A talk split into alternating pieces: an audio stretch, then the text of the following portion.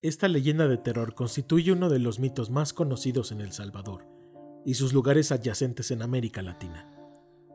Cuenta la historia que hace mucho tiempo, en una tribu importante, habitaba un guerrero muy célebre que tenía una bella esposa. Sin embargo, la pobre mujer no podía darle hijos y por eso era despreciada por la gente del pueblo. Aunque habían querido desterrarla por su infertilidad, su esposo la amaba y la conservaba a su lado porque no perdía las esperanzas de tener un bebé con ella. Un día, él tuvo que marcharse a la guerra y la pobre muchacha se quedó sola en casa.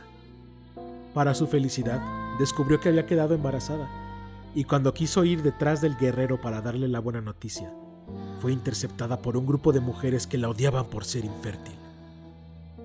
Queriendo cumplir con la tradición de apedrearla, la aporrearon con rocas hasta hacerla perder el bebé que llevaba en su vientre, sin saber de esto.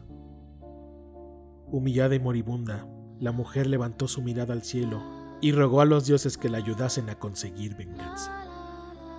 Ellos la escucharon. La doncella obtuvo el poder de desprenderse de su piel por las noches, convirtiéndose en un ser maligno que seducía a los hombres y luego los mataba de miedo. Fue así como logró acabar con los hijos de todas esas mujeres que la habían lastimado, haciendo que enloquecieran y sintieran el dolor que ella había sentido al no poder parir a su hijo. Muchas de ellas se suicidaron a causa de la tragedia y otras, temerosas de la maldición que parecía haber caído sobre sí, ni siquiera se atrevían a salir de sus casas. Tiempo después, el guerrero volvió y encontró a su mujer muy cambiada ya no era la joven inocente y alegre la que había dejado al ir a pelear. Había en ella una oscuridad que lo perturbaba. Una noche, la descubrió sacándose la piel y convirtiéndose en una criatura parecida a un muerto viviente, que lo horrorizó.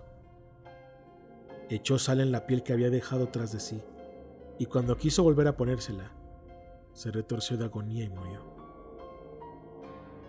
Desde ese entonces, fue conocida como la descarnada pues su espíritu fue condenado a vagar sin encontrar descanso. Dicen que hasta hoy en día sigue tentando a los hombres y los más viciosos caen en su trampa.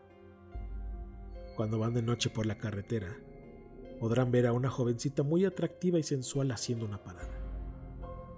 Va vestida de manera provocadora y mira ardientemente a los sujetos que se atreven a detenerse, dejándola subir a sus autos. Cada vez que le preguntan a dónde se dirige, ella menciona un sitio que se encuentra a pocos kilómetros de allí.